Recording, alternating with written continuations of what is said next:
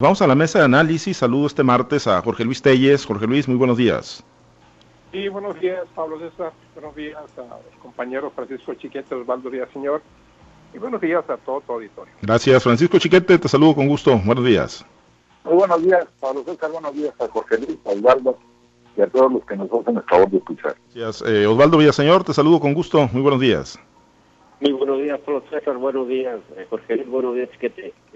Gracias. Eh, bueno, pues ayer, eh, digo, todavía la incertidumbre, ¿no? Que privaba en los partidos políticos, pues ahí se, se, fueron conociendo, ¿no? Todavía cuentagotas el día de ayer, nombres, apellidos, identidades de, pues, quienes integran las candidaturas que registraron sobre el límite de tiempo los partidos políticos el domingo ante la autoridad electoral. Y bueno, pues ayer empezaron a surgir datos importantes, ¿no? Interesantes de que dejan muchas lecturas políticas, eh, los listados plurinominales, sobre todo. Ayer se conoció el de Morena y, no va Graciela Domínguez Nava como candidata a diputada local, no se queda con la candidatura a la alcaldía de Culiacán, ayer despotrica contra Gerardo Vargas Landeros, no va en ninguna posición plurinominal Graciela Domínguez Nava, yo no sé si va a aparecer eh, en alguna diputación federal eh, como candidata plurinominal, pero por lo pronto Aurelia Leal, la alcaldesa de Guasave con licencia, es quien encabeza esa posición, Pedro Villegas, que había amenazado con incendiar las redes sociales con un video, pues también ya se quedó calladito, le dieron la cuarta posición,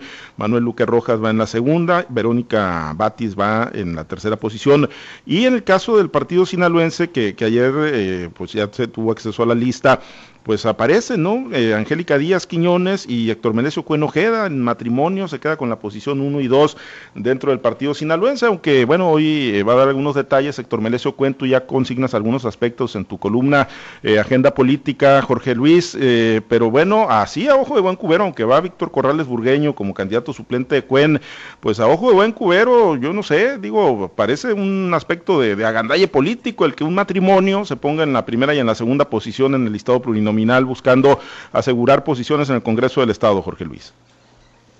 Sí, acuérdate que pasó lo mismo en, el PRI, allá en la, en la Cámara, en la lista de diputados plurinominales eh, del PRI, allá en la Ciudad de México, donde donde hay un gobernador que es este, candidato de también en la lista de diputados de representación proporcional.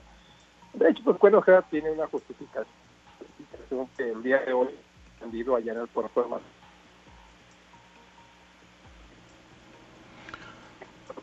Una decisión fácil para Cuen, para Cuen Ojeda, toda esta determinación de ir dos con su esposa. De hecho, yo creo que la primera posición en favor de la señora Angélica Díaz de Cuen estaba definida desde hace tiempo, desde el, desde el momento mismo en que presenta su, su licencia temporal a la Cámara de Diputados, para separarse del cargo, pues ya se entendía que, que por ahí más o menos iba la cosa, ¿no? Por la reelección. Y lo de Héctor Menecio Cuen, pues eh, siempre estuvo diciendo él que él no iba a aparecer en las listas.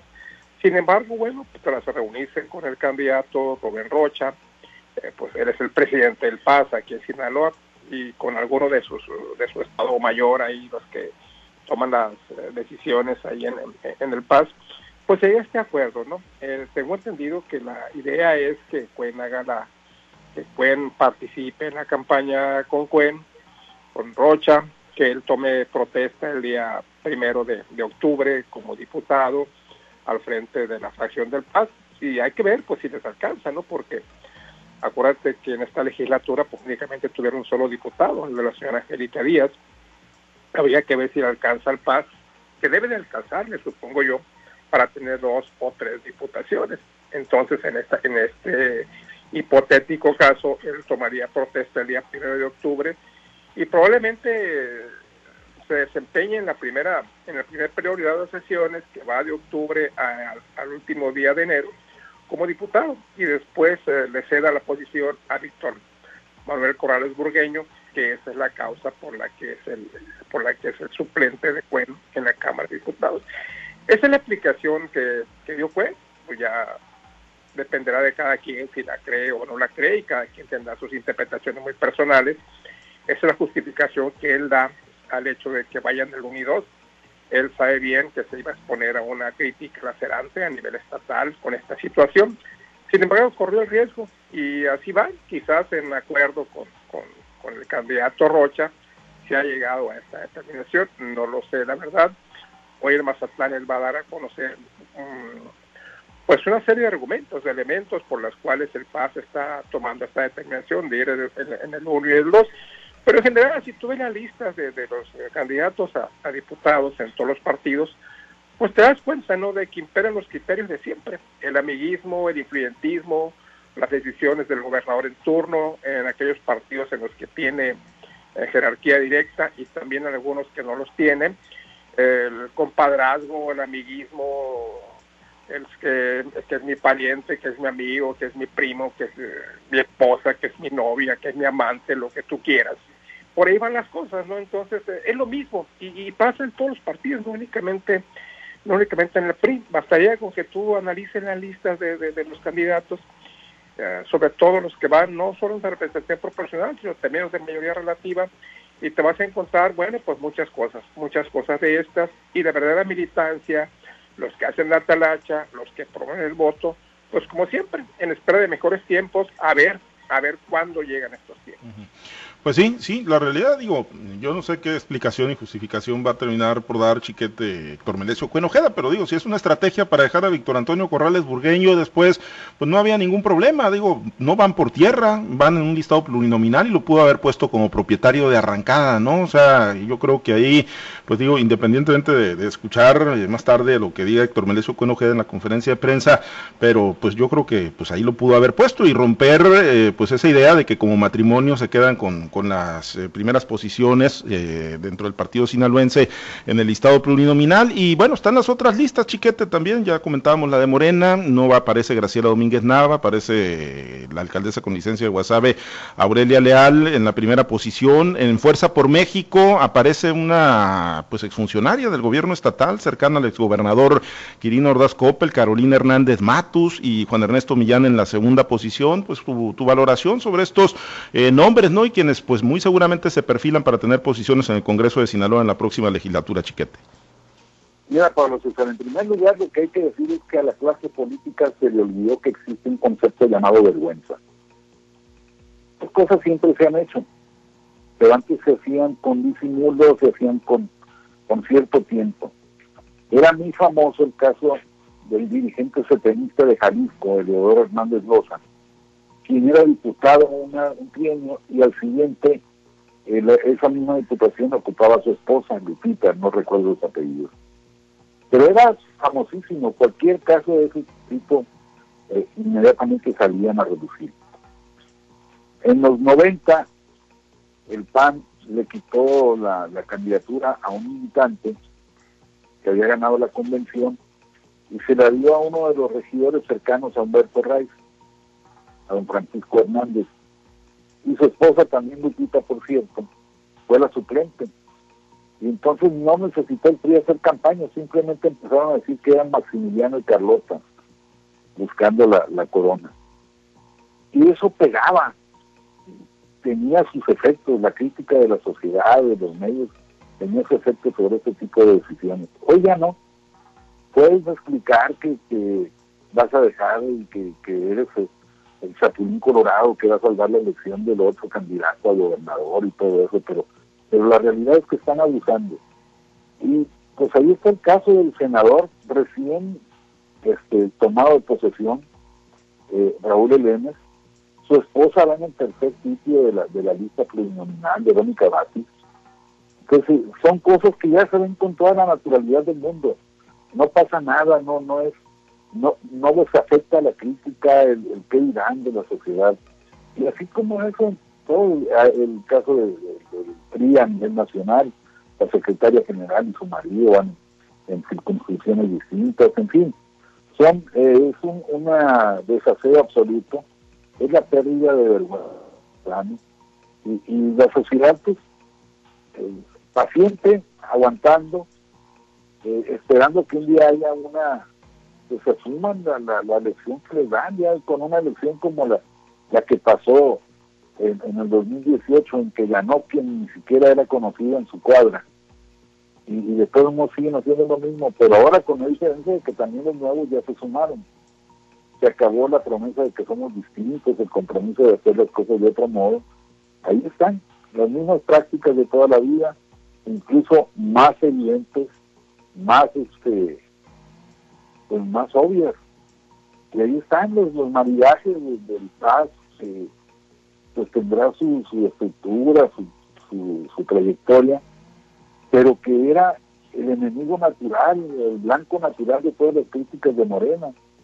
Y ahí está la candidatura de Gerardo Vargas, que es los personajes emblemáticos de la corrupción en el gobierno malovista. Y hoy, pues ahí están. Son candidatos y no pasa nada si la gente dice, opina de un modo, opina del otro. A la clase política y a las superestructuras partidistas, eso no les importa. También me lleva a preguntarme esto, ¿qué estarán viendo los dirigentes de Morena?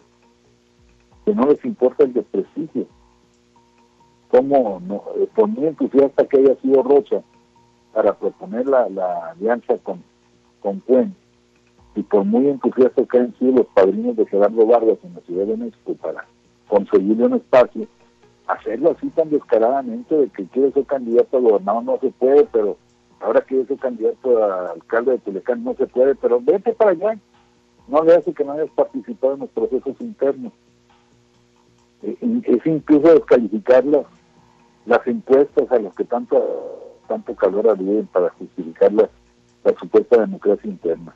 Es una, una pérdida absoluta de todos los valores más elementales en la política, Pablo Sí, sí, yo coincido, ¿eh? y así como lo definiste en un principio es eh, no tener vergüenza, ¿no? O sea, el nivel de agandalla que se está dando en todos los partidos políticos, de las posiciones, ¿no? Y los perfiles contra viento y marea, eh, aunque representen todo lo contrario a los eh, postulados de los partidos, pues ahí terminan, ¿no? Dándoles espacio y cabida, pues a esos personajes que para muchos son impresentables, incluso en el caso de Gerardo Vargas Landeros, de los propios como lo decía ayer Graciela Domínguez, como lo dijo Lucio Tarín, ahí en los Mochis, Osvaldo, te eh, saludo con gusto de nueva cuenta. Y, bueno, en el caso de Héctor Melesio Cuen y de Angélica Díaz, eh, pues tratar de asegurarse una posición en el Congreso del Estado para la próxima legislatura. Eh, ¿Qué lectura manda? Digo, además de la desvergüenza y del gandallismo, ¿no? que no hay confianza pues en lo que puede ocurrir finalmente en el marco de la elección, que ni aún ganando Rocha, con quien van aliados, le tengan confianza y quieran estar colocados ellos en el Congreso para dar batallas ante posibles intentos de modificar la ley orgánica de la UAS, o peor aún, si, si su adversario político, en este caso Mario Zamora o el PRI, el PAN, terminan dominando el Congreso, pues eh, se pueda venir eh, pues ese, ese intento de reforma que le quite de una vez por todas el poder a Melesio Cuen. ¿Es, es, eso lo que estaría visualizando Héctor Melesio Cuen y por eso, pues más allá de la praxis política o de las buenas costumbres, pues mandan este mensaje de agandalle de las posiciones? Bueno, yo coincido mucho con Jorge Luis. Cada quien le puede dar una interpretación que quiera a la decisión que tomó eh, Héctor Melesio Cuen.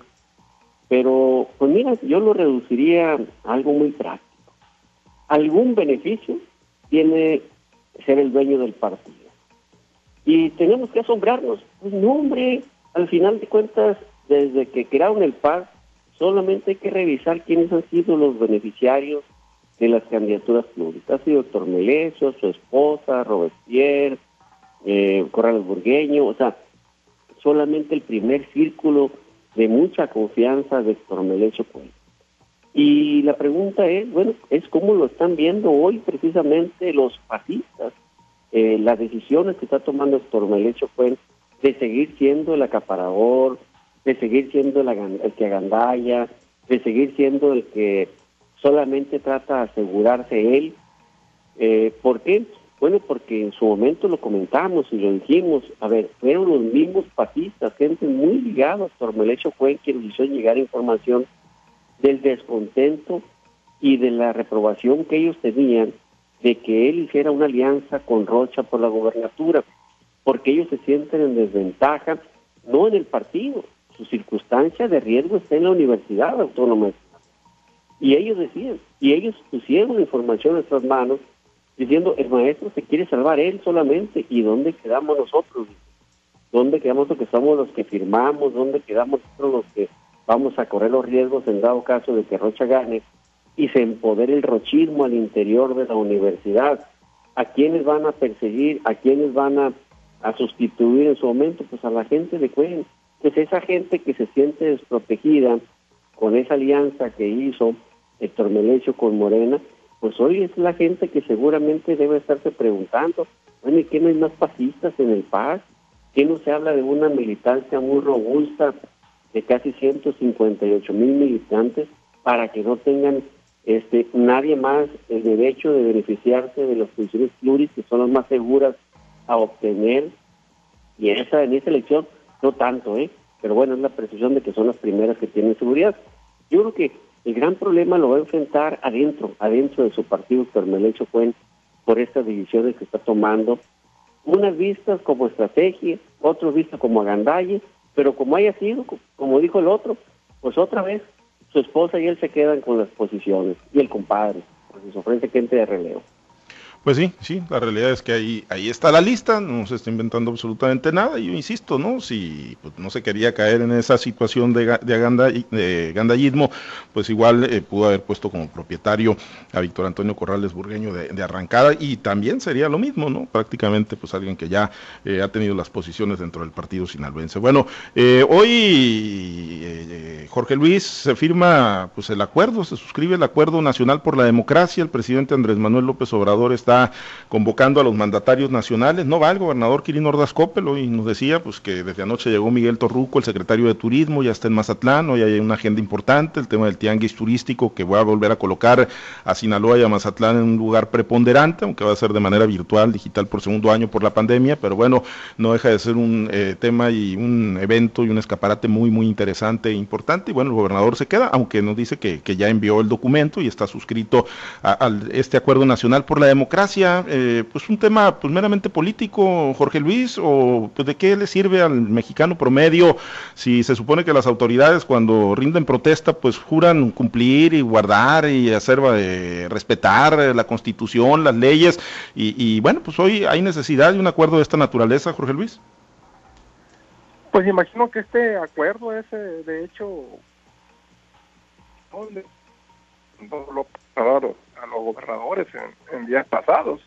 No se conoce el contenido, ni tan siquiera el INE lo conoce, porque hace unos minutos yo estaba viendo aquí una entrevista con el presidente del INE en un canal de televisión nacional, y él dice pues que no, que no conoce absolutamente nada de ese acuerdo por la democracia, pero pues que bueno, que es bienvenido, pero pues yo concuerdo con lo que tú dices, ¿no? Pues qué necesidad hay de firmar un acuerdo por la democracia cuando se supone que los gobernadores y el propio presidente de la República están obligados a respetar la ley, más cuando se trata de, elecciones de esta naturaleza, en las que las que esté en juego para muchos más importante que las 15 gobernaturas es la mayoría en la Cámara de Diputados, una mayoría que este pues que Morena quiere quiere mantener a toda costa. Y aquí aquí cobra vigencia, Pablo César, el tema que nos sugeriste en días pasados. Me parece sumamente importante el tema y sumamente, este, sumamente amplio para su discusión. ¿Por qué? Porque toca eh, este toca este acuerdo de línea días pasados un punto muy importante, como lo, como es eh, las trampas que utilizó Morena, que además de que tiene mucho más allá del 8, que por sí mismo de una representación mucho más allá del 8%, que es el máximo que, contempla la ley, rebasa todas las reglas, como solo hecho de que ningún partido puede tener por sí mismo, por dos principios, mayoría y representación proporcional, más de 300 diputados, pues Morena tiene mucho más de los 300. Y si le suman los de los demás partidos, pues casi llega a 300 en la Cámara de Diputados. O sea, un porcentaje abrumador, aplastante con respecto a la votación porque hay que recordar que Morena, que Morena ganó 190 diputaciones de mayoría relativa. O sea, te da la impresión de que Morena pues arrasó, y sí arrasó porque ganó más del, más del, del 50% de las diputaciones de, mayoría relativa. Pero una cosa es lo que se ganó en las urnas y otra cosa es lo que se les, lo que se les dio de acuerdo con la ley. Entonces lo que el INE está tratando es eso, frenar que exista eso y ya está muy importante el documento, ojalá en el curso de la semana, ya que a Miley un poco temporal, podamos, podamos comentarlo, porque a mí me parece de vital importancia, y lo acaba de ratificar el INE, va el acuerdo, este acuerdo va porque va, por más que chille patale el, el, el, Morena, la Dirección Nacional de Morena, que dice que lo va a impugnar, pues yo no sé, lo va a impugnar yo creo que ante el, ante el Tribunal Federal Electoral, que es donde se dice que, López Obrador tiene la gran mayoría, quién sabe si lo echan abajo en el Tribunal Electoral, pero a mí me parece que sería totalmente absurdo que se tumbe este acuerdo. Me parecería muy injusto para la democracia en México.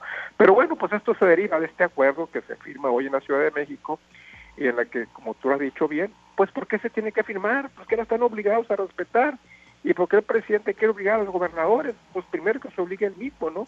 A respetar los acuerdos por la democracia y que se obligue él a no, a no someterse en las elecciones, no únicamente que diga a los gobernadores, ellos ustedes no se metan, pero yo sí me puedo meter. Entonces, pues vamos a ver en qué consiste, porque hasta ahorita no hay quien conozca ese acuerdo. Al menos yo no lo conozco, no sé ustedes. Sí, no, eh, pues hoy seguramente va, a darse a conocer ya eh, pues las letras, ¿no? Y el texto y qué, es lo que contempla este acuerdo, Chiquete, pero pues yo creo que va a ser una foto muy, muy pasajera, nada más ahí para el anecdotario, muy efímero un, acuerdo, porque pues yo creo que se van a terminar dando con, la cubeta, como ya se están dando, ¿no? Y como ya está ocurriendo con frentes abiertos como el que tiene el presidente con el gobernador de Tamaulipas, lo tienen un proceso de desafuero, y, y bueno, pues seguramente al calor del proceso electoral, pues esto va a ser muy, muy efímero y ahí va a quedar para el anecdotario nada más, chiquete. Sí, no, va a sustituir al debate político, por supuesto. Mal haría si, se consigue eso. Es obvio que se trata de un acuerdo en el que todo el mundo va a estar contento, todo el mundo va a decir que sí. ¿Por qué? Que bueno, va a incluir cosas como no utilizar los recursos públicos a su cargo para favorecer a un candidato, no mover las instituciones para que favorezcan a un partido, en fin, cosas de esas con las que todo el mundo tiene que estar de acuerdo, pero que en efecto están contempladas en la ley y entonces no tendrían que ser objeto de ningún convenio de esta naturaleza. Pero pues así es, en, cambio el presidente, cuando le dijeron que no podía hablar de los candidatos en su, o de los partidos y de las elecciones en su conferencia mañanera, hoy combatió el asunto a los tribunales y entonces yo digo, ¿para qué quiere el presidente hablar de las elecciones, de los partidos y de los candidatos? Puede hablar de lo que le dé su gana. Incluso puede presumir sus, logros, que no son muchos, pero los puede presumir. Entonces, eh, está lo que señalaba Jorge Luis, el, acuerdo del INE para que no haya sola que está combatiendo Morena. Eso no es eh, estar en acuerdo con la democracia. Por el contrario, es estar defendiendo privilegios de subterfugios que les han permitido controlar la vida del poder legislativo del país. Pero bueno, pues es que todo es según el color del micrófono que se mira y ellos se ven a ellos prístinos, puros y no obligados a respetar las disposiciones legales. Bien, eh, Osvaldo, eh, pues acuerdo por, por la democracia, eh, pues con respeto a la ley o simple y sencillamente para, para la foto y para, bueno, pues mandar un mensaje de, de, buena voluntad que parecen, pues los gobernantes no terminan por poner, ni tampoco los partidos políticos. Pues mira, yo creo que históricamente este acuerdo por la democracia siempre ha sido la mera foto. Y es un acuerdo que se toma y lo han tomado desde muchos años atrás. Este, a veces lo hace el Instituto Electoral, el propio presidente de la República o los gobernadores, aquí lo han hecho también. Y va muy ligado con aquellas famosas mesas de la distensión. ¿Qué es distensión? política. Eh, distensión política que recordamos, ¿no? De la coordinación que se llama en otras ocasiones. Pero al final todos terminan metiéndose, hombre. Al final, ¿quién eh, quiere agarrar los hilos de decir, y no se metan ustedes, pero yo sí? Pues es el jerarca en turno cuando era mesa local aquí en Sinaloa, pues el gobernador sí tenía todo, todo el derecho de meterse y se metía, de hecho, en un asunto que tenía que ser de la autoridad electoral, donde se diera esa, esa eh, distensión de los partidos políticos. ¿Qué tenía que hacer el gobierno en ella? Nada, sin embargo se metía y se metía con todos los partidos. Hoy el presidente lo vemos un día así y otro también, metiéndose en el proceso electoral eh, de manera burda, de manera clara, anunciando que va a llegar al doble de las, de las pensiones a los adultos mayores, haciendo señalamientos de corrupción en contra de adversarios políticos, imponiendo candidatos, en fin, eh, vemos eh, a un presidente metido todos los días en, en el proceso electoral.